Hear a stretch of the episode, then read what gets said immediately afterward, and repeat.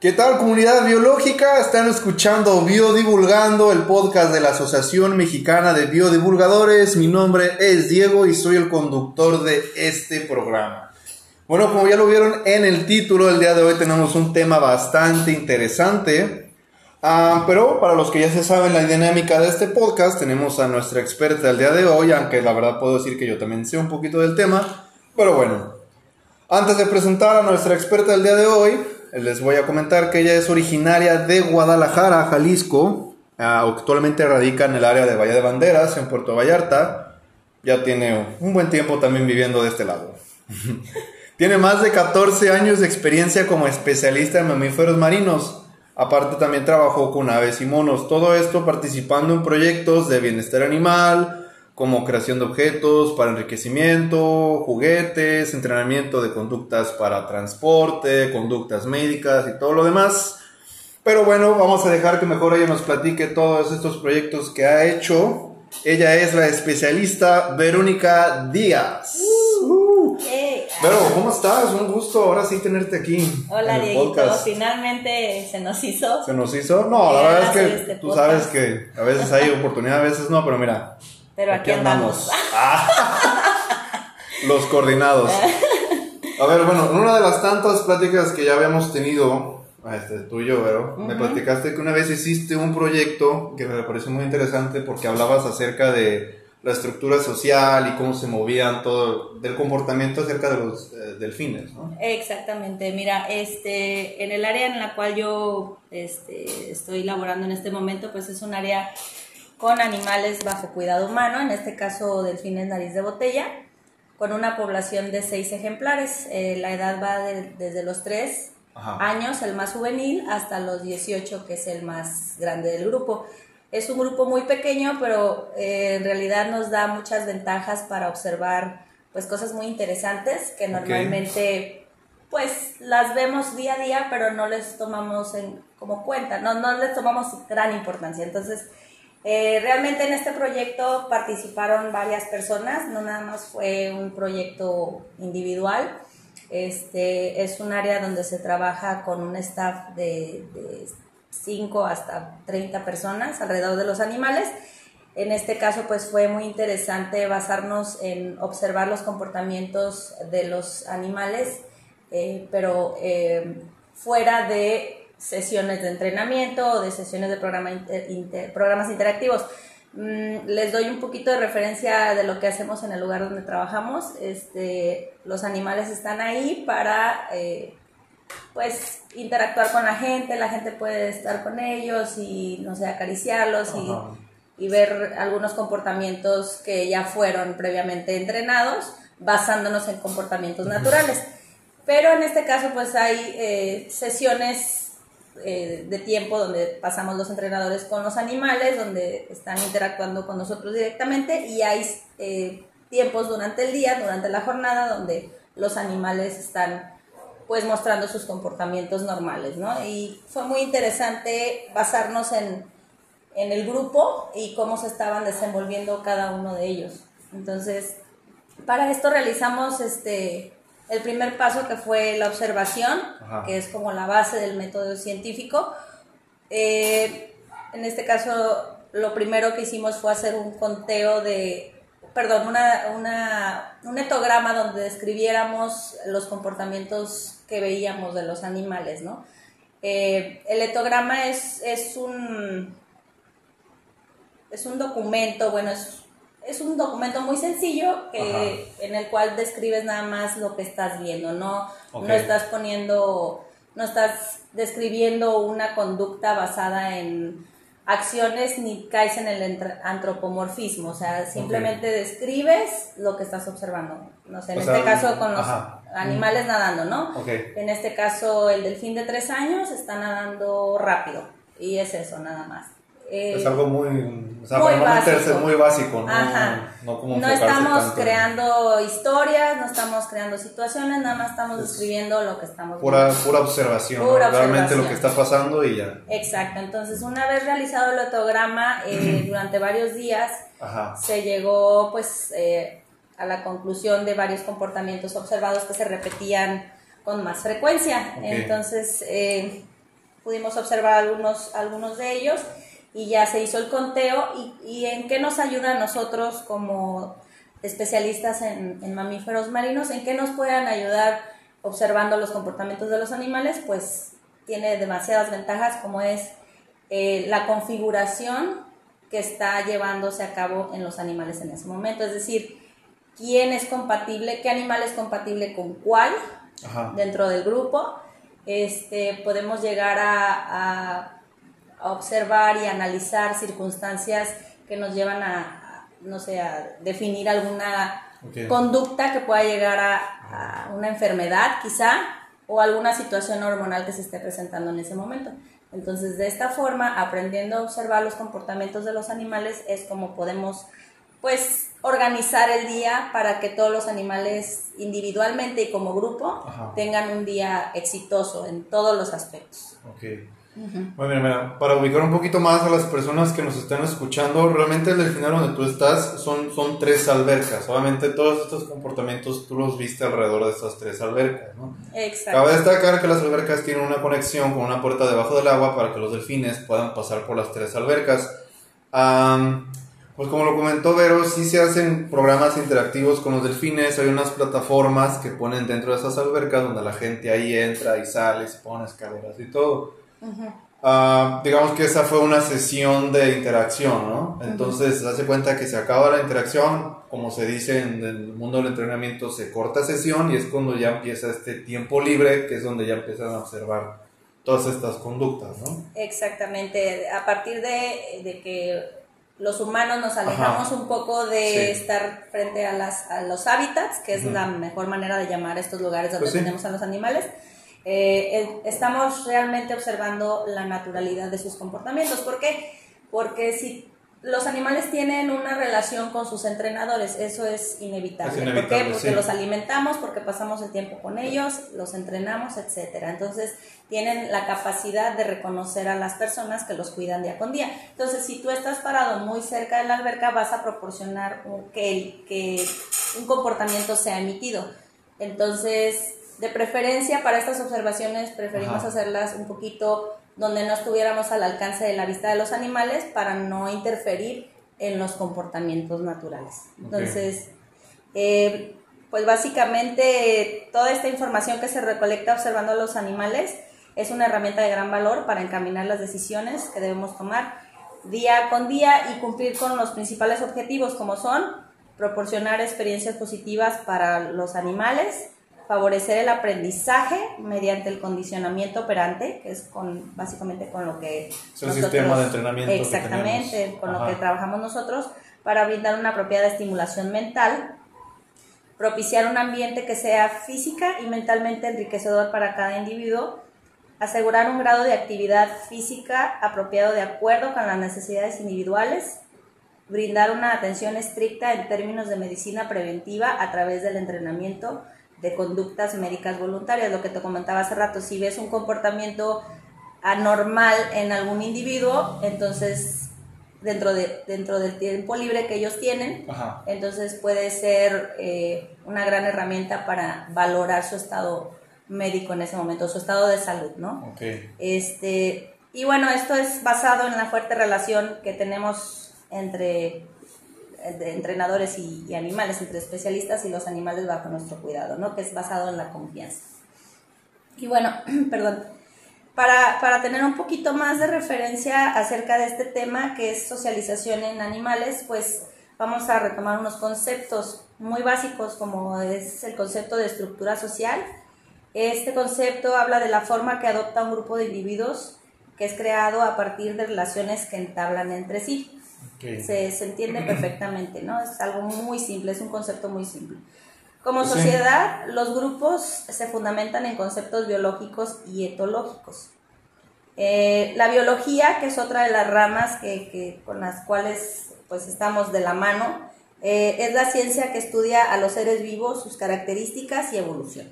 Y no me van a dejar mentir porque seguramente en tu podcast hay hay, hay, muchos biólogos, seguramente, o sea, obviamente todos los compañeros, compañeros biólogos que nos escuchan, realmente, pues sí, o sea. Ajá, nada más es como un nada más es como una referencia, no realmente estamos, a lo mejor no es como específicamente la significado de biología, pero pues es como... Exacto, nada más es para darnos una idea general y retomar algunos conceptos, ¿no? Sí, La etología es la ciencia que estudia el comportamiento animal, sus causas y sus funciones, y el objetivo de esta rama de la ciencia es describir el repertorio de conductas características de la especie individual y o grupal.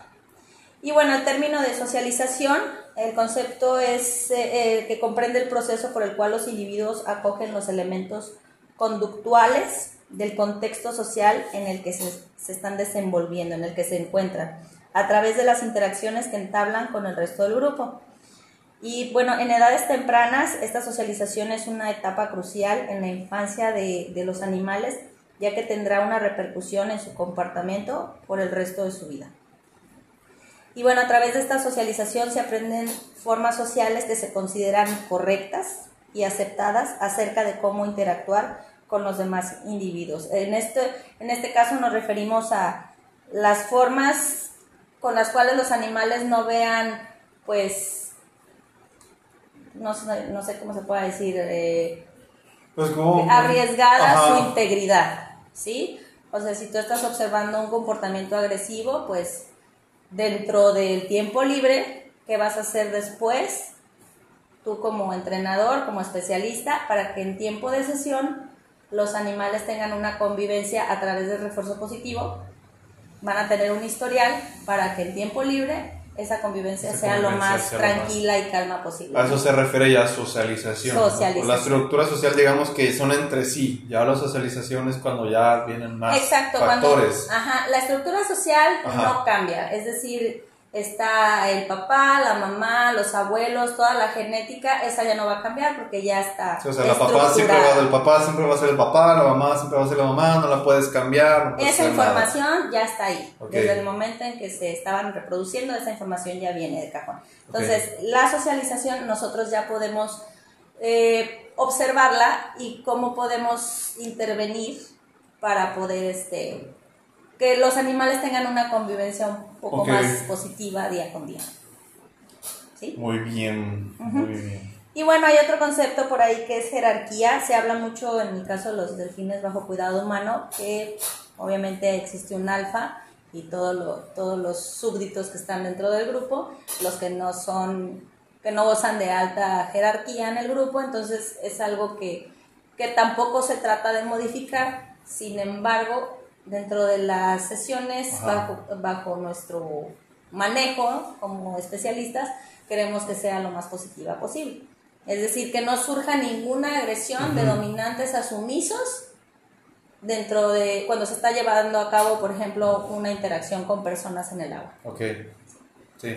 Que puede ser que, por ejemplo, en el tiempo libre a lo mejor sí pasa, pero eso ya es cuestión de la socialización ahora sí de los animales como tal, realmente tú no... Exacto, tú ahí ya como humano no puedes interferir. Sí, o sea, aclaro este punto porque, por ejemplo, hay que tener en cuenta, a lo mejor, así como hay muchos uh, compañeros biólogos que nos escuchan, que saben de alguna u otra manera cómo se comportan los animales, sabiendo que va a haber más de dos animales, siempre va a haber uno que va a ser más dominante que los demás.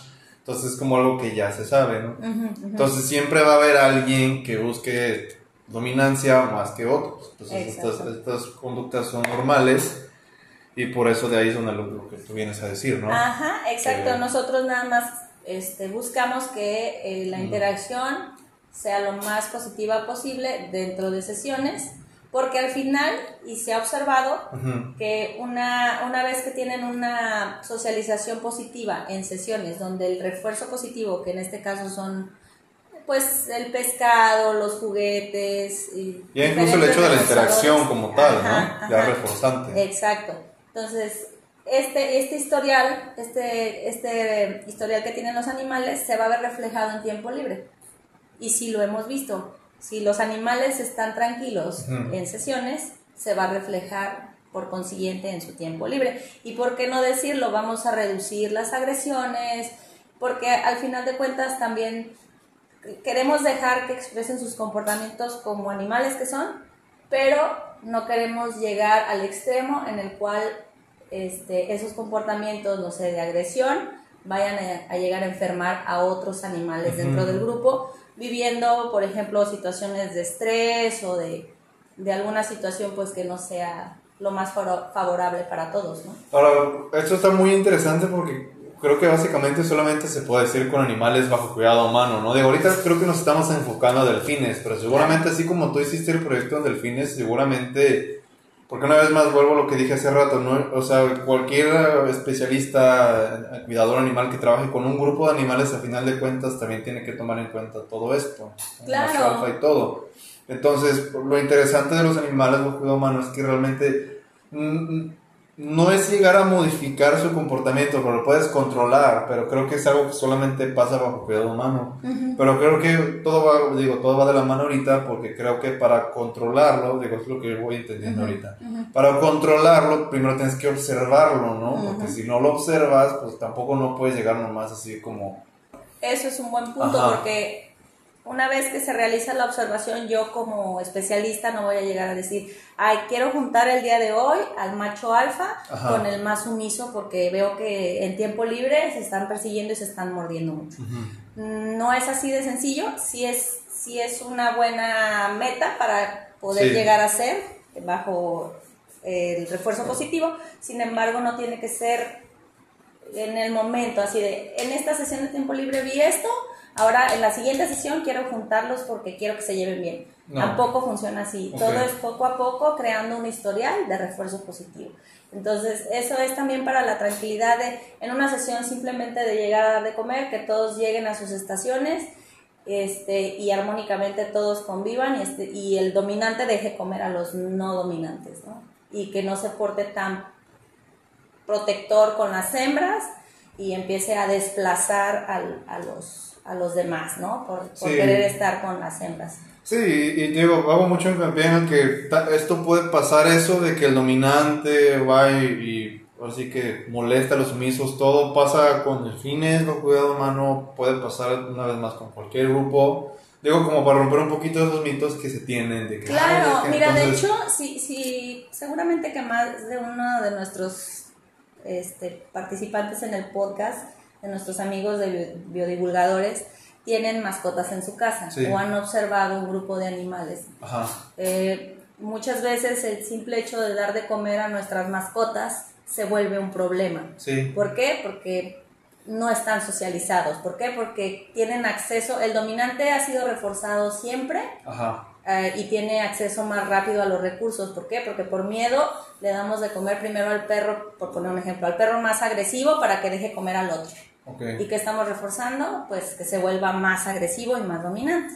O también un ejemplo, tenemos que poner una de nuestras mascotas alejada del resto para que no se peleen por la comida. Es un ejemplo que ah, podemos... es que si les pongo el plato junto, ya más em, quieren empezar a pelear o se ladran. Exacto, o sea, imagínate. Entonces también en casa podemos ver estas situaciones. Ahorita yo estoy hablando de, del proyecto en, en, el lugar de, de, sí, trabajo. Porque es algo específico. Exacto, pero, también lo podemos observar en nuestras casas con nuestras mascotas. Y la socialización existe en, todos lados. Mientras haya grupos conviviendo, siempre va a haber socialización.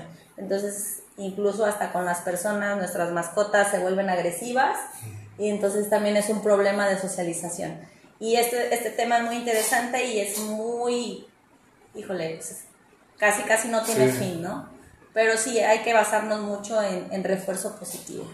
Ahora, van a escuchar mucho la palabra refuerzo, digo, a lo mejor, pero yo lo entendemos porque te conocemos, bueno, trabajamos en el mismo ámbito, pero cada vez que nosotros decimos la palabra refuerzo, ¿cómo le podemos explicar a la gente? O sea, el refuerzo es algo que el animal necesita para poder vivir. O sea, hay refuerzo primario y refuerzo secundario. El refuerzo primario viene siendo el alimento, el espacio donde vive y la convivencia. Ese es un refuerzo primario. El animal necesita eso para vivir, no hay vuelta atrás. El refuerzo secundario es algo que al animal le gusta.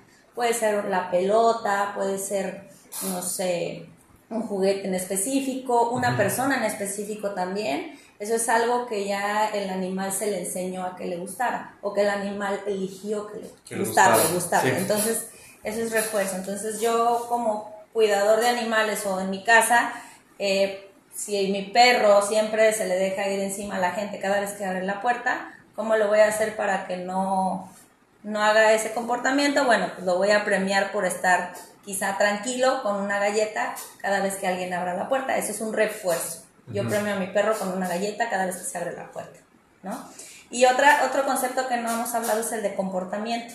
Estamos diciendo mucho que comportamiento, comportamiento, pero... Bueno, sí, realmente, ¿qué es un comportamiento? El comportamiento es todo acto llevado a cabo por el individuo. Es la expresión de los cambios que se producen tanto dentro como alrededor del animal, en respuesta a ambientes externos e internos, eventos o procesos, conformándose como una mezcla de componentes innatos, heredados y adquiridos. Es decir, comportamiento es algo que estamos haciendo ahorita, estamos hablando, estamos moviendo las manos, a cada instante hay comportamientos a nuestro alrededor. Entonces, eso es un comportamiento, es muy fácil de entender, ¿no? Sí. Entonces, por comportamiento entendemos lo que podemos percibir de las reacciones de un animal frente al medio ambiente que le rodea. Estas reacciones a veces em, son poco obvias y se manifiestan normalmente en forma de movimiento corporal, cese de actividad del cuerpo o parte de él nada más. Se trata de una serie de contracciones musculares también. Todo es lenguaje, no, verbal. ¿no? verbal. En este caso, pues los animales, mucho es el lenguaje corporal. Son expertos en lenguaje corporal porque... Exacto. En el caso de los delfines, eh, pueden vocalizar, su lenguaje corporal nos da muchas cosas, mucha información.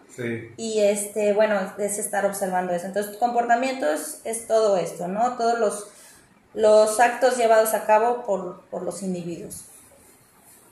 Y bueno, este, ¿cómo se pueden medir estos comportamientos? Ya habíamos hablado del etograma, que es este, esta lista segmentada eh, que hemos en el caso de los delfines, este grupo que les hablaba, eh, pues es una lista de comportamientos que nada más están clasificando, es decir, se describe, se clasifican, se describen y se acabó. No estamos creando historias y antropomorfizando nada. ¿Qué es, antropomorfizar? Bueno, antropomorfizar suena un poquito como un trabalenguas, pero esta palabra, este concepto habla de... El que lo diga bien a la primera le damos una galleta. antropomorfizar. ¿Qué es antropomorfizar? A ver, Dieguito, a ver. Antropomorfizar. Ajá, muy bien, good. Okay. ¿Mi galleta? y tu galletita.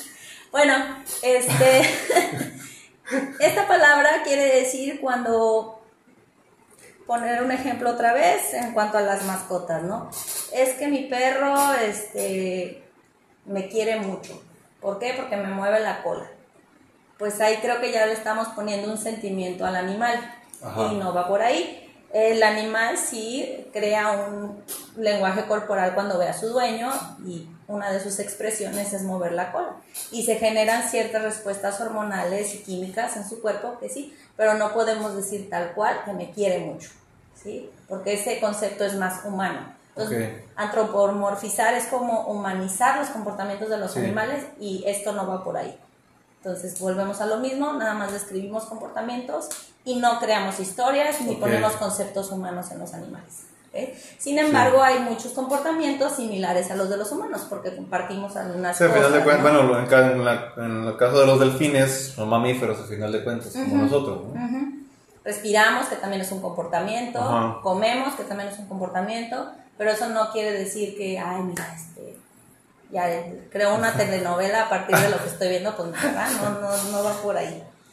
Y vamos a inventar historias.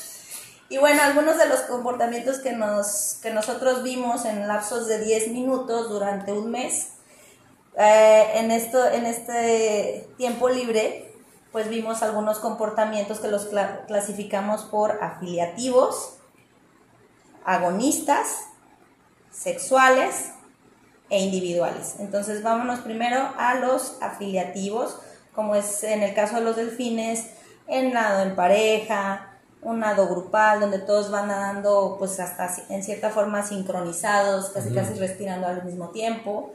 Este rozamiento social, los delfines pues no tienen manos, pero una de sus interacciones como grupo o como parejas son rozar sus aletitas o estar cerca un cuerpo a otro para poder sentirse parte del grupo.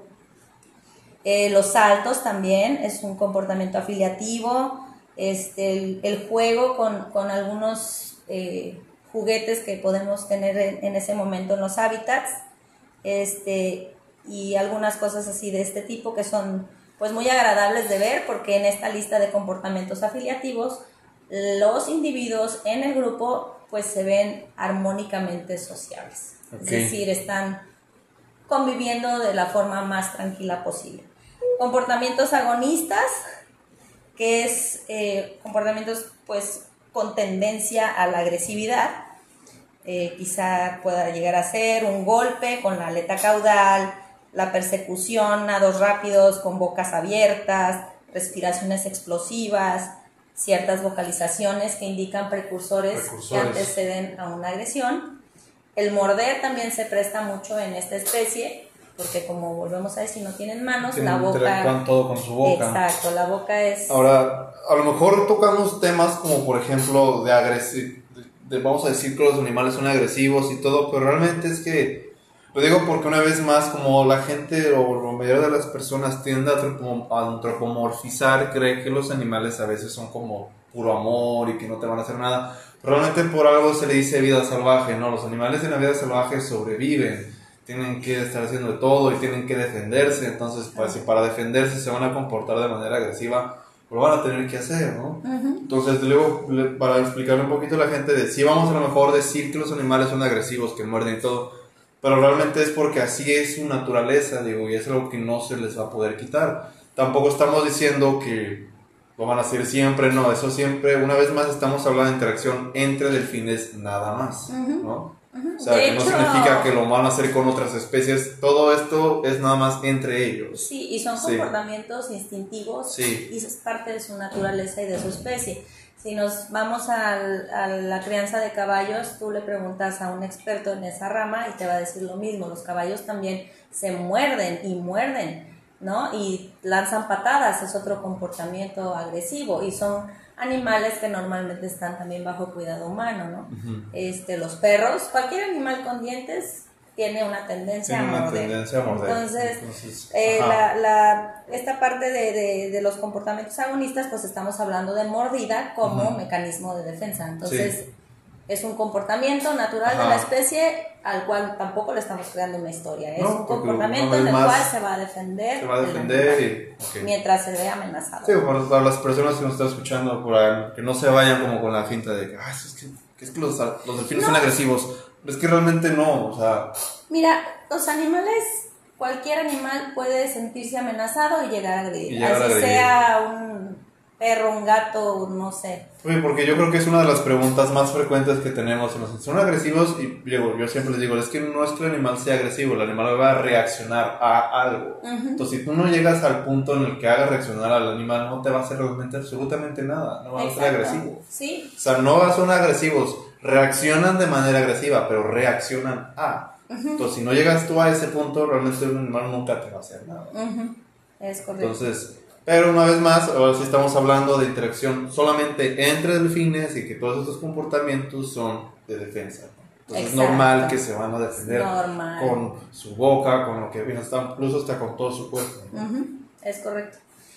Dentro de también este etograma encontramos los comportamientos sexuales que, bueno, en el caso de los delfines hay un nado sexual, es como un ritual que ves cuando las hembras están en un ciclo de ovulación. Eh, los machos obviamente se ven más este, atentos hacia las hembras que están ovulando y hay ciertos nados y rituales y movimientos que hacen en el agua para poder aparearse. Eh, hay algunos taps. El tap quiere decir que pegan con la aleta caudal en la superficie del agua para llamar la atención de, la hembra y es parte también de su, ritual. Algunas persecuciones sexuales, que es nadar rápido para que la hembra se deje someter y entonces poder realizar el, el coito, ¿no? Este, son, son este, estos comportamientos los tenemos en video y bueno, también son muy interesantes de ver. Cualquier cosa puedo dejar mi correo y si necesitan que les expliquemos un poquito más, sin ningún problema. Esto es como a grandes rasgos y como comentaba, pues este tema es como, uy, casi Sí, o sea, ¿no? ajá, podríamos hacer tres partes de esto si, si Ujú. queremos, ¿no? Exacto. Digo, y así como hablamos también de agresión, digo, así como ahorita tú dices comportamiento sexual, a, a lo mejor a personas al escuchar es que comportamientos sexuales se van a quedar como de, ay, pues es que una vez más, o sea, realmente terminan de ser mamíferos, los animales también tienen, bueno, se les dice aparamiento, cortejo, todo, entonces realmente así como nosotros tenemos la imagen como muy bonita del pavo real extendiendo las plumas, o sea, realmente es lo mismo, pero es aplicado a la especie de los delfines, ¿no? Luego porque a lo mejor la gente se espanta al escuchar, ay, es que es sexual, que no desafortunada, que mira, es- desafortunada, o ya no sé si decir afortunadamente, en el caso de los delfines bajo cuidado humano ha estado mucho en el ojo del huracán últimamente, pero creo yo que es bueno hablarlo y ser transparente, ¿no? Y qué bueno que, que se hacen este tipo de, de espacios para poder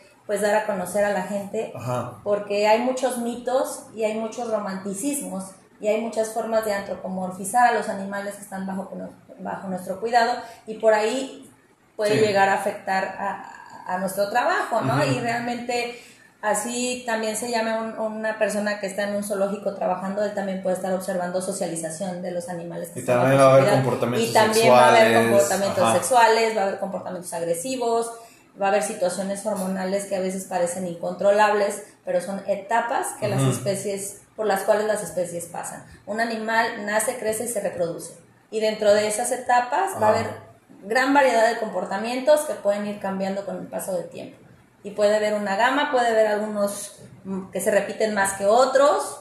Y bueno, pues es parte del enriquecimiento como, como persona para nosotros que trabajamos Sí. con los animales. Entonces, pues está muy interesante. Entonces les dejamos luego por ahí la información en caso de que necesiten saber un poquito más sobre nuestro trabajo. También dentro del etograma están los comportamientos individuales. En este caso vimos algunos miembros del grupo, pues haciendo lo solos. suyo, exacto, Ajá. pero es parte de, ¿no? Un nado tranquilo, un salto, interactuando con los aparatos de enriquecimiento, este, explorando el área, explorando el juguete, este, a veces les gusta mucho también jugar con la misma agua del, del hábitat donde están, entonces, es, sobre todo las crías, ¿no? Las Sí. crías este, son muy, muy interesantes, Muy de ver interesantes de porque, porque obviamente son como, como chiquitas y les encanta estar observando y curioseando por todos los rincones. Y bueno, una vez recolectados estos datos, podemos analizar estos resultados y bueno, híjole, se debe de considerar múltiples factores para el manejo social de esta especie, con la finalidad de asegurar la integridad física y mental, como lo comentaba antes, de cada ah, individuo eh, que conforma este grupo, se toman, pues, híjole, una variedad de aspectos muy, muy, muy a detalle, relaciones de dominancia, interacciones afiliativas, distribución voluntaria, situación reproductiva, hormonal en este momento, la individualidad de, de cada animal, el estado de salud, es decir, si yo veo que en un animal, perdón, está mostrando algún comportamiento pues no muy normal que sabemos que puede llegar a una enfermedad. No lo voy a forzar a hacer algo Que no quiere. que no quiere en una sesión Sí. con humanos. Entonces, de preferencia, pues estar en tiempo libre observando te da un montón, Te da un montón de pautas para de muchas pautas cosas. para tomar decisiones día Para con tomar día. decisiones. Entonces, si yo veo que un animal viene frustrado del tiempo libre porque el dominante estuvo haciendo de las suyas como parte de su, de su su- comportamiento de especie, Ajá. A lo mejor tengo que estar más enfocado a la hora que yo vaya a mi sesión porque el dominante quizá todavía está enfocado en seguir la persecución. Y tampoco voy a empezar una sesión con un- o sea, de entrenamiento con, con gente o- con especialistas cuando está en medio, estamos en medio de una persecución natural de la especie. O sea, tampoco es buena idea, porque es más reforzante estar Ajá, para ellos estar para ellos. interactuando que estar poniéndole atención al humano. Entonces eso es lo bonito también del, del condicionamiento operante, si todo tiene que ser positivo, no podemos forzar a nadie a hacer algo que no quiera hacer. ¿Sí? El animal te va a dar la pauta, pero solo esto se da a través de la observación. Oh. Y bueno, pues hay, hay muchas cosas. Ahorita el bienestar animal, pues se habla mucho de, de animales en cautiverio, en cautividad, y no sé cuántas cosas ya, cuántos conceptos más han puesto. Pero yo creo que es bueno acercarse y, y e informarse de propia mano, de primera mano, porque ahorita pues hay mucha gente que se cree que tiene la información de primera mano cuando ni siquiera están conviviendo con los animales directamente. Entonces... Ajá, pero sabes que algo muy curioso que también me di cuenta de Telego, porque yo como parte de la Asociación Mexicana, ah, así como hay gente que también, como tú dices, nada más habla por lo que ve, así también hay mucha gente que sale en defensa y realmente explica, ¿no? O sea, biólogos y cuidadores animales que saben que realmente es que la, la, cuestión es así, tenemos que hacer esto, tenemos que venir, tenemos que limpiar, tenemos que creer, o sea, no crean que nada más es llegar y jugar con los delfines y todo. Y pues creo que la prueba está aquí, o sea, realmente uno no ve todo lo que un cuidador animal realmente tiene que hacer, como todo lo que nos, nos acabamos de decir ahorita, incluso observar comportamientos, todo, o sea, todo es un trabajo extra que se hace, ¿no?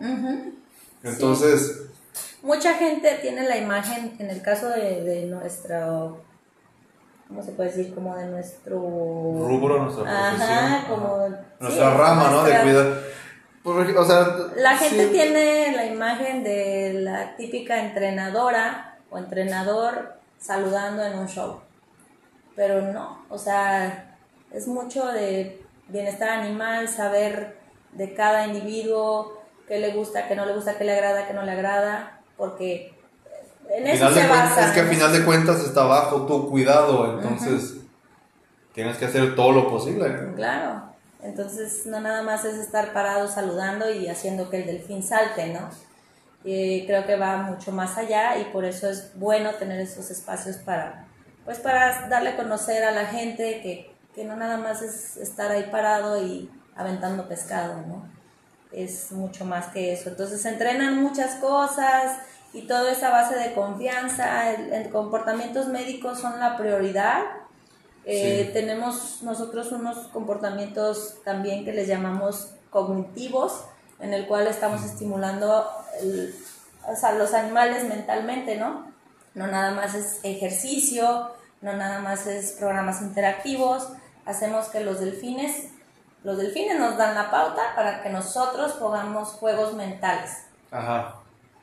Me gusta esta palabra de juego porque no es entrenamiento, yo lo veo más como Es, un es juego. un. Es un juego y a los animales se les ve su respuesta en su lenguaje corporal que les, que No, y les aparte agrada. cómo te responden, ¿no? O sea, ya el hecho de que te responda realmente la información que tú les diste es porque realmente te están poniendo atención. Te están poniendo Entonces atención cuando dices, ah, la entonces- comunicación Ajá. con el animal está llegando a un punto en el cual ya, ya hay un- una retroalimentación, ¿no? Ujú. Me estás pidiendo esto, te doy esto. Hay unos juegos de memoria que hacemos con los delfines, que es el Mark Behavior, que marcamos este, ciertos comportamientos como un salto libre y después de cierto tiempo este, se le vuelve a pedir para ver si recuerda ese comportamiento dentro de otra gama de comportamientos. Es algo muy interesante y también tenemos este concepto del copy, que es el copiar. Este, este en específico nos ha servido mucho para socializar al grupo. Este, pedimos un comportamiento al macho alfa y el resto del grupo lo tiene que copiar. Entonces eso ayuda a que pues todos estén comiendo en la misma área, que estén tranquilos y que estén enfocados con los entrenadores. Y pues eso es una herramienta muy interesante y te digo, se, se logra leer el lenguaje corporal que los animales realmente están participando con, con las sesiones de eh, cognitivos, que son de juegos de memoria y estas cosas, estimulación mental. Estimulación mental. ¿no? Y bueno, en conclusión, dentro del tema que yo vine a hablarles hoy, que es muy interesante en mi particular punto de vista, Sí, se ve que casi no te gusta. bueno, pues aprender a identificar los comportamientos propios de la especie es de las principales herramientas del bienestar animal. Bienestar animal no es escribir cosas en las redes sociales y decir que estás en contra de los zoológicos, que estás en contra de los animales en cautiverio. No, eso no es bienestar animal. Bienestar animal es participar en rescates, participar en proyectos de investigación de los animales que con los que estás viviendo, Porque pues es muy importante, eso es a través de la ciencia como se logra demostrar que la conservación sí viene a través de lugares donde los animales están bajo cuidado, Bajo humano. cuidado humano, ¿Por ¿no? qué? Porque es una No, y gran- tenemos muchísimos ejemplos donde podemos realmente demostrar que realmente es como el lobo mexicano. Claro. este, en, en Sud- Sudamérica, el cóndor de los Andes. ¿Cuántas especies no han sido reintroducidas a sus, a sus hábitats naturales porque ya fueron reproducidas Ujú. en lugares o en hábitats controlados, controlados, ¿no? porque, obviamente, porque obviamente la acción del humano en la naturaleza se va acabando los hábitats de los animales en la vida salvaje y pues no les queda de otra. Entonces, yo creo que somos un, un gran, pues un eslabón dentro de esta cadena de, de la evolución y de la conservación. Entonces, creo yo que los lugares donde están los animales bajo cuidado humano son de gran importancia y de gran relevancia. Y ojo, eso sí, hay que estar, pues, ¿cómo se dice? Como checando que todo esté dentro de la norma también, ¿no? O sea, todo bajo, bajo el ojo de la ley, que todo esté bien, en Ajá. regla, ¿no? Y que las personas que están a cargo de los animales realmente sean personas que les gusta. Que no nada más quieran lucirse y ser estrellitas y ay, no, no va por ahí. Es Ajá, ser apasionado de los animales, es ser apasionado también de la ciencia, de la ciencia. de la ciencia y la divulgación. No, y entender realmente el, el, el término bienestar, ¿no? O sea, realmente, ahora sí que, por ejemplo, te voy a contar un, ejemplo. Yo cuando entrenaba perros, que a veces llegaba gente y me decía, bueno, ¿cómo lo haces tú con tu perro, no? Y yo les decía, es que yo no tengo perro.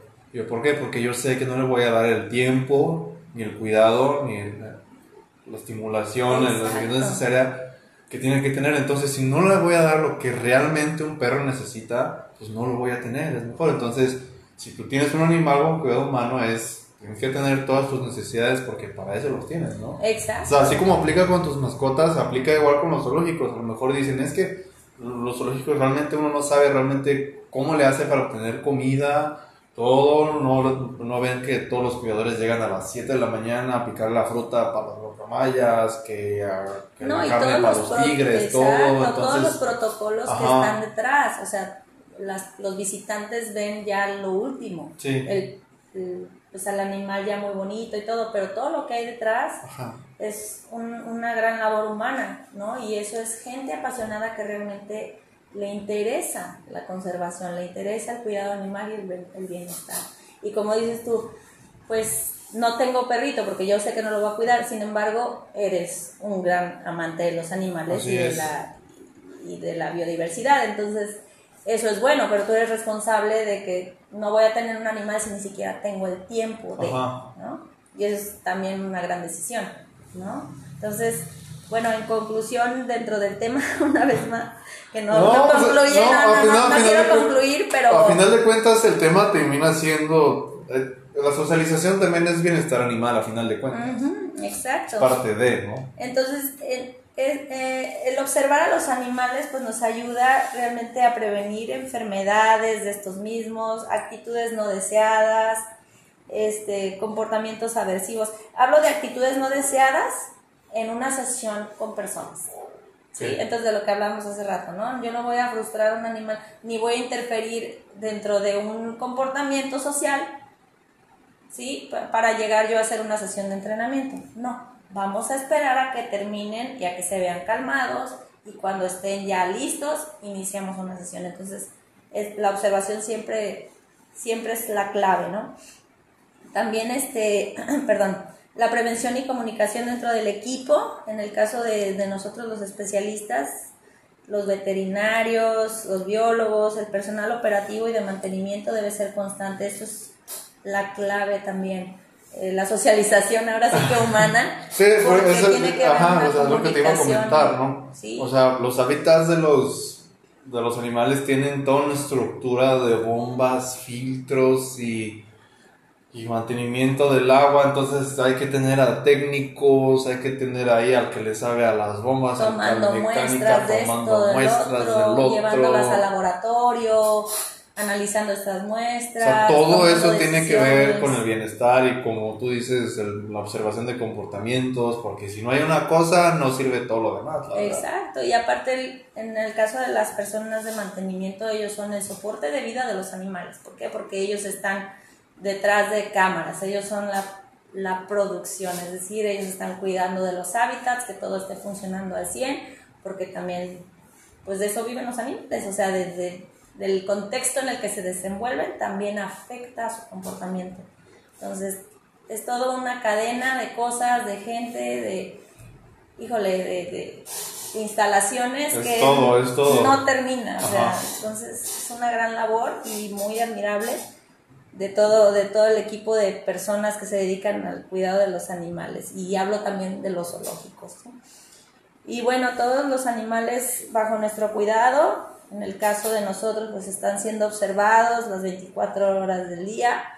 En el caso de la jornada, para nosotros los especialistas, pues las 8 horas que pasamos laborando están siendo observados y evaluados para hacer pues su día a día colmado de bienestar basado en la ciencia del comportamiento. Y bueno, en nuestras manos está mantener las dinámicas sociales de manera que su integridad no se vea afectada y dejando que sus comportamientos naturales sean expresados, lo vuelvo a repetir, ocasionando solo experiencias que resguarden su salud física. Y hay que recordar que estamos en esto porque somos especialistas en mamíferos marinos. Esto no es un trabajo cualquiera y somos un eslabón importante entre la ciencia y la comunicación hacia el público, en la que nuestra doctrina es la conservación de las especies. Así que seamos éticos, entusiastas y sigamos luchando por los santuarios por los que trabajamos que dan y conservan la vida. Estoy a punto de llorar de la emoción. casi casi te digo, oh, llora. Mm, Pues Qué esa es mi forma de palabras. pensar, pero creo que sí vale Pues la sí, pena pues es que es la expresarlo, ¿no? Vale la pena expresarlo porque sí es un trabajo titánico. No es Sí, un no, trabajo. no, la verdad es que.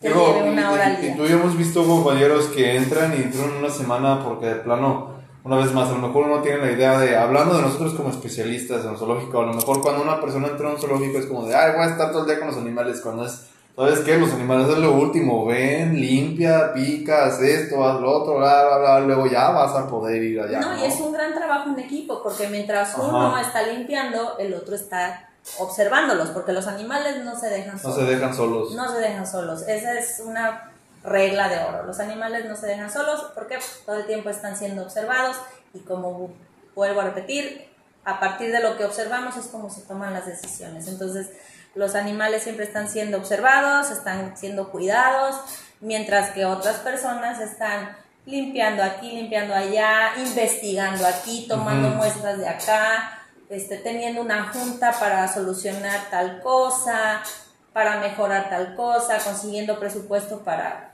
mejorar el hábitat de este otro animal, qué sé yo. Entonces no es nada más llegar y me tomo mi foto y me voy. No. Ujú. O sea, es una labor titánica y tú lo sabes, o sea, no Sí. son una o dos horas al día en las cuales yo voy, me paro y ay, qué bonitos, mira, te doy tu comida, me voy. No, y es empezar, la verdad es que uno empieza temprano. La verdad es que todo tiene que ser como ahora sí que mientras más temprano uno puede hacer todo, va a ser mejor. Ujú. Entonces, pues sí, digo, digo porque hemos tenido compañeros que entran, ven que realmente no es como ellos creían y se salen. Entonces sí, realmente es como una prueba de, no es un trabajo para cualquiera, la. Exacto, es, es un trabajo muy bonito, pero que requiere de un gran... Te tiene que gustar mucho porque sí, realmente a veces sí requiere un desgaste. Entonces es como de, pues con tal de que yo me acabo muy cansado y todo, pero me gusta. Ujú.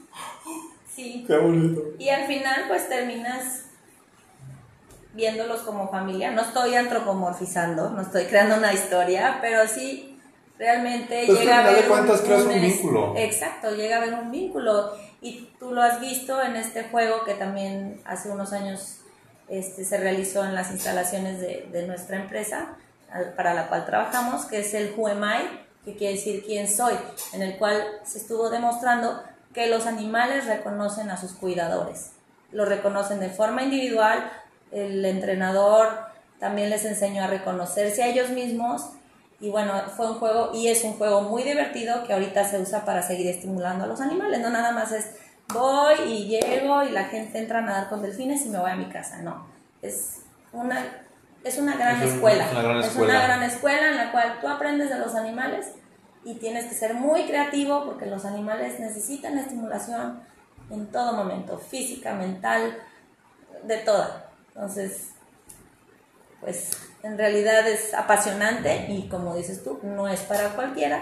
Sin embargo, pues estamos abiertos y este trabajo pues no, no se va a acabar ni contigo ni conmigo, va a seguir esta industria, Ajá. entonces es bueno capacitar para las nuevas generaciones y que vean por dónde va Dar a conocer, ¿no? La información, como es, porque la verdad no es que no hay nada que ocultar, No, la verdad. Por eso, si ustedes están interesados en platicar más sobre el asunto, este, me pueden buscar en Facebook o les puedo dejar mi correo con Diego. Ahí, por ahí Diego les puede pasar mis datos. No, incluso con incluso también se pueden comunicar por medio de, la, de las páginas de la asociación. Tenemos la Exacto, Asociación también. Mexicana de Divulgadores en Facebook, estamos nosotros en Instagram como Asociación Mexicana de Divulgadores.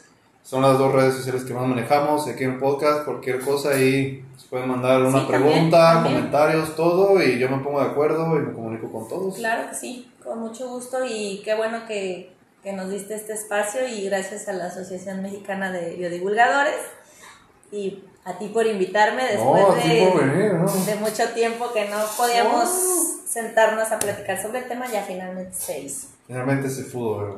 Pues bueno, realmente yo te agradezco mucho tu tiempo, el hecho de que hayas venido, que nos hayas compartido. Realmente no sé si tengas algo más que decir. Pues nada más, si realmente les gusta lo que hacen, pues sean apasionados de lo que hacen, ¿no? apasionados. Sientan la pasión. Sí, sí, sí, porque necesitamos gente fuerte, gente, gente que realmente pues, lo de todo, ¿no? Sí, sí. sí porque pues estamos conservando vida y dentro de los hábitats donde están los animales pues se crea vida. Entonces nosotros somos una parte importante, vuelvo a repetir, para la reintroducción de animales a vida salvaje o silvestre. Esto. Muy bien, Vero, pues una vez más muchas gracias por acompañarnos el día de hoy. Ah, recuerden chicos, cualquier cosa, tenemos la- la- las páginas de la Asociación Mexicana de Divulgadores, estamos en Facebook, en Instagram y en Twitter también, también por medio del podcast. Vero, una vez más, muchas gracias. Muchas gracias a ti, Diego. acaban de escuchar el capítulo del podcast de la Asociación Mexicana de Biodivulgadores, Biodivulgando. Recuerden, mi nombre es Diego y esperen la próxima edición de este podcast. Nos vemos pronto y muchas gracias. Adiós.